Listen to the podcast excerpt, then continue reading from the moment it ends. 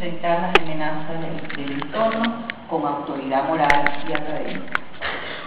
Hemos tenido, ustedes también los que han estado con nosotros en los últimos años, momentos difíciles y aún así hemos sabido salir adelante con talento y creatividad.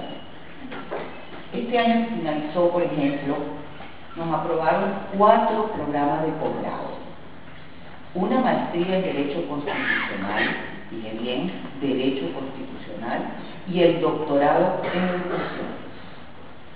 Si nosotros nos hubiéramos paralizado pensando que no nos iban a aprobar especialmente estos dos temas, que bueno, que han sido también punta de lanza para el gobierno, todavía los papeles estarían en la beca de los promotores.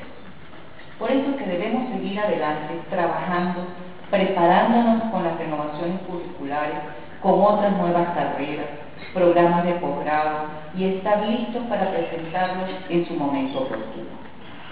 También con la LOCTE. Acaban de aprobar una nueva ley. Sin embargo, hemos sido beneficiados con aportes muy importantes para terminar nuestra biblioteca, a pesar de la aprobación de una nueva ley. Aprovecho para informarles que la jornada de, reflexión del día 11 y 12 que teníamos los directivos de la universidad ha sido pospuesta. Ya les avisaremos la nueva fecha y la nueva agenda, porque ya la coyuntura es otra.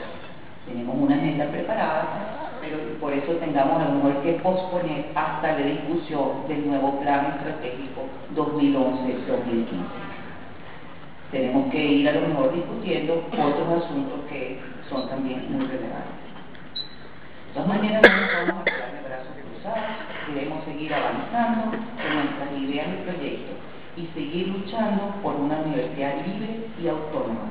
Y como dicen nuestros estudiantes, o la peleamos o la perdemos.